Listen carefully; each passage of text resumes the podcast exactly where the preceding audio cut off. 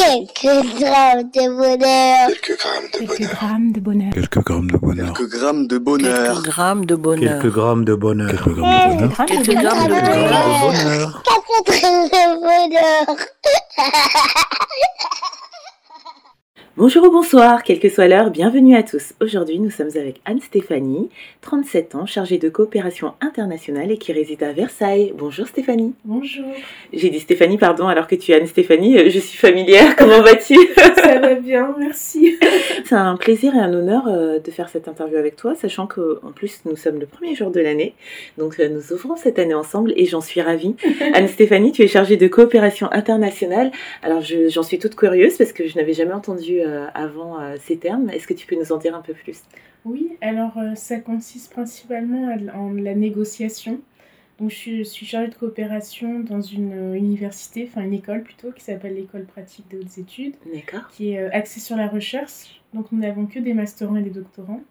Et euh, donc dans, dans cette école, en fait, je négocie avec des partenaires, euh, des établissements internationaux, des accords pour qu'on puisse avoir des échanges, leur envoyer des étudiants, en recevoir, pareil pour les enseignants-chercheurs. Parfois, ça peut être des échanges de matériel, de laboratoire. Euh, ça, c'est vraiment le cœur du métier. Après, il y a quelques sujets annexes comme gérer les appels à projets pour permettre euh, aux étudiants, aux enseignants-chercheurs de financer euh, leurs projets. Et puis, j'ai aussi d'autres sujets un peu transversaux parce que l'école pratique des hautes études fait partie d'un ensemble d'universités Oui. Qui s'appelle PSL, donc Paris Sciences et Lettres. Dedans, il y a des universités comme Dauphine, Normal Sup. Donc, on a des sujets transversaux avec nos collègues pour mettre en commun euh, les bonnes pratiques. En gros, c'est ça. bah, écoute, c'est très très bien résumé. En tout cas, pour ma part, c'est très clair. Est-ce que tu aimes ton métier? Oui, beaucoup. On le sent. beaucoup, euh, oui. Déjà, j'ai toujours rêvé en fait de travailler dans l'international, dans les relations internationales, dans la coopération. J'aime en fait être euh, confrontée à différentes cultures, différents points de vue, différentes langues. Et puis j'aime la négociation, la diplomatie, et puis aussi là dans une, universi- dans université, le fait de, de permettre à des gens de réaliser leurs projets en fait, des, des étudiants, euh, surtout les étudiants, parce que bon, les enseignants-chercheurs, ils sont à un autre stade de leur Ouais. vie, mais de, de voir des étudiants pouvoir réaliser leurs projets grâce à ce qu'on fait, ça c'est très gratifiant. Qui dit international euh, dit plusieurs pays, donc plusieurs langues. Tu serais-tu polyglotte par hasard Alors oui, oui, je parle, euh, je parle différentes langues. Euh, alors l'allemand, c'est ma première langue en fait. C'est la première langue à laquelle j'ai été confrontée, première langue euh, étrangère. Oui. Si on enlève les langues maternelles à laquelle j'ai été confrontée dès l'école. Il y a eu un espèce de coup de foudre et de déclic que je saurais pas bien expliquer. Et sinon, je parle anglais et espagnol. Euh, J'apprends le portugais et je parle norvégien. Waouh J'en suis toute admirative. Et euh, la question que je pose à chaque épisode, à propos du gentilé de, de la ville dans laquelle tu résides, donc Versailles, le connais-tu? Oui, ce sont les Versailles. Merci pour cette information et merci pour euh, ces explications euh, pleines de joie au sujet de, de ton travail, de ta profession. Est-ce que par hasard le bonheur que tu veux partager avec nous résiderait quelque part par là ou pas du tout? Euh, non, pas du tout. Même si euh, c'est vraiment une grande joie euh, ce travail, surtout que je l'ai trouvé après une période de recherche d'emploi qui suivait une, une déception professionnelle. Mais non, en fait, pour moi, le bonheur, il restait plutôt dans la sphère privée, plutôt du côté de la famille même.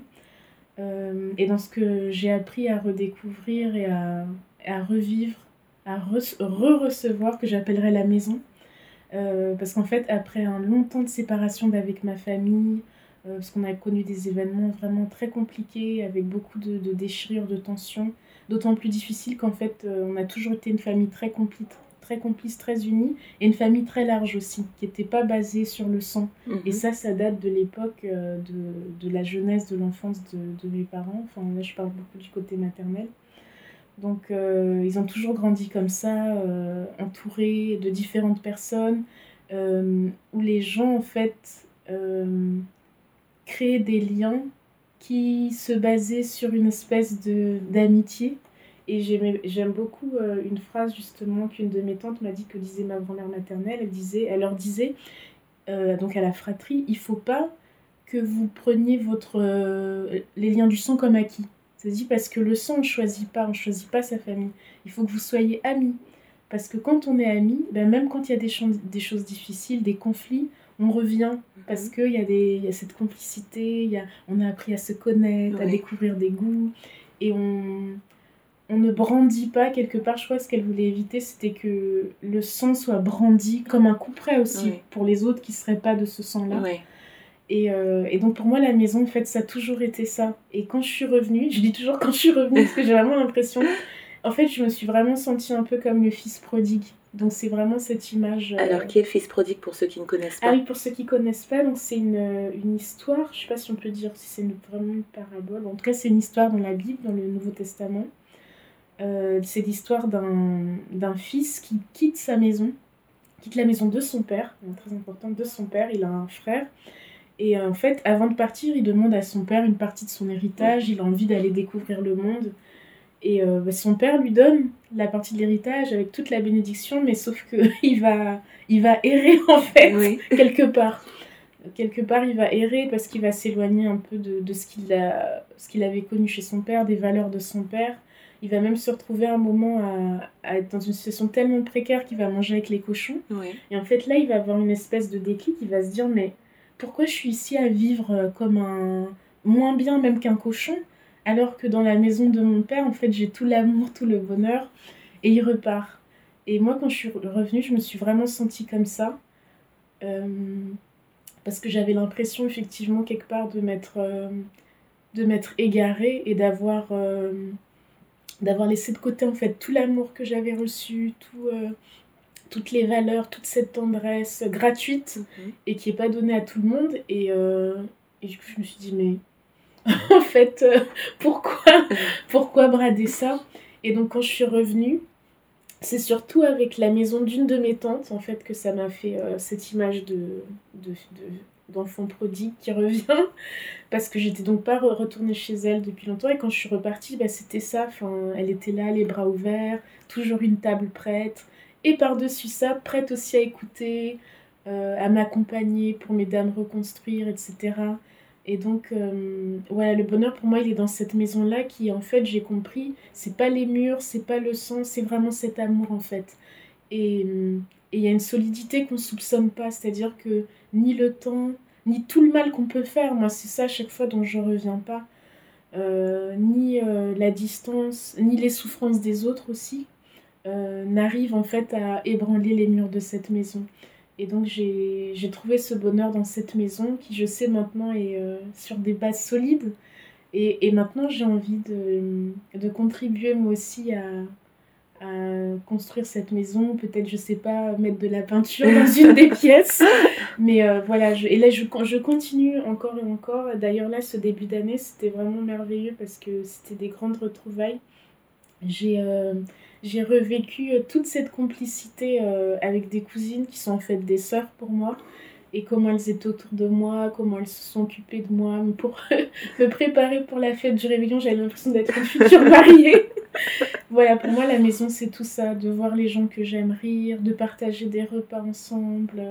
C'est il est là mon bonheur. Waouh bah, Anne-Stéphanie, merci beaucoup pour euh, ce partage parce que au fil de tous les épisodes et de tous les différents bonheurs euh, qu'on explore maintenant depuis quelques années, euh, euh, on je ne sais pas si on peut dire on en a tiré des leçons, en tout cas on en a tiré des enseignements. Et là, dans ton bonheur, ce que j'entends en tout premier lieu, c'est l'amour. Le bonheur, c'est l'amour, l'amour des siens, l'amour de soi aussi que cet amour-là, c'est un bonheur en soi parce que quand il est là, c'est quelque chose de solide, c'est quelque chose, euh, c'est comme un phare euh, dans la nuit, Mm. parce que dans la nuit, peu importe où on se trouve, peu importe où on va, si on se tourne euh, vers le phare, même s'il est très très loin, on voit sa lumière briller et on peut se rediriger vers lui et retrouver cet ancrage qu'on a. Euh, J'aime beaucoup aussi parce que tu as parlé euh, de, de famille, non pas par le sang, mais par les liens, Mm. par l'amitié. Euh, l'amitié, on en revient aussi à l'amour, et que ça aussi, c'est une sorte d'ancrage, et, euh, et que c'est quelque chose, euh, oui, qui, qui nous tient, qui nous ramène, qui nous, euh, qui nous donne le nord de notre vie, de notre cœur, de nos envies aussi. Et, et que en plus aussi je fais un parallèle avec le, ce que tu as dit au tout début parce qu'en parlant de ta profession tu as dit après une déception professionnelle l'amour c'est aussi dans ce que j'entends de ce que tu dis la seconde chance c'est aussi les sentiments de la seconde chance quand on aime vraiment on peut excuser les choses on peut effacer les choses on peut euh, de nouveau accueillir euh, les bras ouverts euh, même des gens peut-être qui nous ont blessés ou on peut retourner aussi vers des gens qu'on a l'impression d'avoir blessés euh, malgré tout. Et euh, ça, c'est très très beau. c'est très très beau en ce début d'année et ça donne de l'espoir. Et puis même euh, pour revenir à ce que tu disais sur les liens qui ne sont pas forcément créés par les liens du sang, parce qu'il y a bien des familles euh, qui ne s'entendent pas Mhm. et qui se sentent plus proches d'amis, ou bien redonner espoir à des gens qui se sentent seuls parce que bah, ils sont orphelins tout d'un Mhm. coup. Tout le monde les a quittés, mais euh, mais la famille, ce n'est pas seulement le sang. Euh, donc on en revient encore une fois à, à l'amour euh, dont émane euh, ton bonheur. Et, et ça, je te remercie pour ça, parce qu'en ce début d'année, est-ce qu'on se dirait pas tous, bah, cette année, euh, misons tout sur l'amour Misons tout sur l'amour, et euh, ton bonheur est très très émouvant, il est très riche. Euh, et pour ceux qui sont partis, et pour ceux qui sont Mhm. restés, si des gens se reconnaissent dans des situations similaires, mais même sans aller euh, dans ce sens-là, euh, tout simplement pour euh, ceux qui ont perdu l'espoir, parce qu'il y a ça aussi. L'espoir est toujours permis, l'amour est toujours permis, et on peut toujours aimer encore même après des déceptions. On peut toujours aimer encore même après des drames. On peut toujours avoir la ressource de se sentir encore aimé et d'accueillir euh, de nouveaux amours parce que la vie peut aussi faire que bah, on se sépare de gens. Ça peut aussi arriver qu'on ne revienne pas parce que la vie est faite aussi de saisons. Euh, mais on peut aussi se dire que justement après ces saisons où on pensait des gens perdus, on peut les retrouver. Et euh, ça, je trouve ça tellement beau, ce que tu nous partages aujourd'hui ce que tu nous donnes de toi. En plus, tu disais que tu voulais redonner, bah, je, je perçois que tu le redonnes, parce que déjà, dans la manière juste dont tu parles de ton travail, on sent que tu veux donner, on sent que tu donnes aussi, de la manière dont tu mets à l'honneur aussi toutes ces, toutes ces personnes dont, dont tu parles, de ces tantes, de cette grand-mère euh, et de tous les gens, euh, de tes parents, enfin de tous les gens euh, que tu mets à l'honneur. euh, on sent une- vraiment une générosité. Et, je peux te dire en tout cas que je perçois que tu donnes tout cet amour et, et tout ce bonheur, et pour cela, je t'en remercie énormément, Merci. Merci, merci. J'espère que euh, si tu as un autre bonheur ou d'autres bonheurs à nous compter, tu reviendras parce que ce sera avec plaisir que je te recevrai à nouveau. Avec plaisir. En tout cas, d'ici là, que de souhaiter pour cette nouvelle année et pour euh, les jours et euh, les heures à venir euh, du bonheur, bien entendu, de l'amour. Et pourquoi pas, si ce n'est pas le cas, l'amour avec un grand A. Je ne sais pas où tu en es à ce niveau-là. oui, j'aimerais bien. Ah bah, chers auditeurs, si vous êtes intéressés, vous avez déjà le profil d'Anne-Stéphanie, n'hésitez pas à me contacter euh, en privé.